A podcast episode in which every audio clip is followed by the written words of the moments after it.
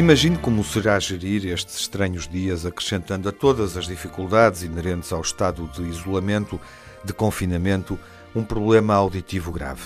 Trocar rotinas, abdicar de hábitos enraizados, afastar-nos das pessoas que amamos, gera mais ansiedade. E agora imagino que será viver tudo isto com um problema de surdez. Não foi por acaso que Ashley Lawrence, estudante na Universidade de Eastern Kentucky, se lembrou da comunidade surda.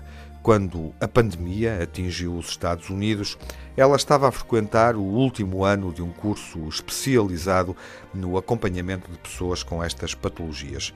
Por isso, quando o uso de máscara começou a ser aconselhado pelas autoridades, Ashley apercebeu-se da dificuldade que isso representaria para quem precisa de comunicar através de expressões faciais e da leitura de lábios. O amor, já se sabe, gera uma inquietação criadora e, curiosamente, quanto mais profundo é o amor, menos necessita de palavras.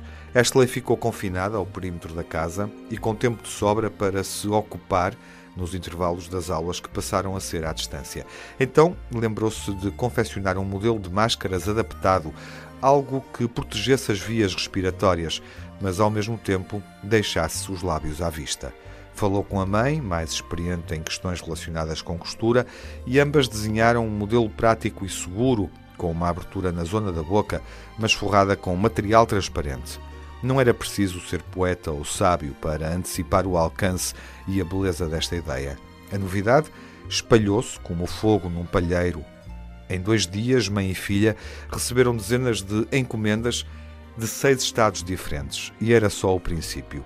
Encantadas, depressa se preocuparam também em conceber modelos mais aperfeiçoados que não interferissem na zona posterior das orelhas com os aparelhos auditivos. Acautelaram todos esses problemas com uma dedicação admirável, sem esperar outro retorno que não fosse o reconhecimento pelo trabalho feito.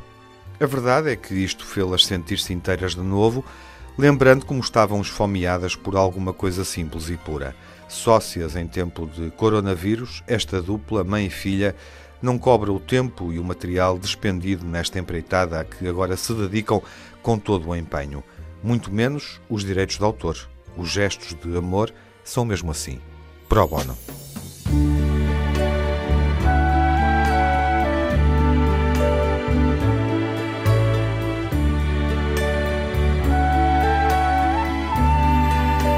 a wonderful world.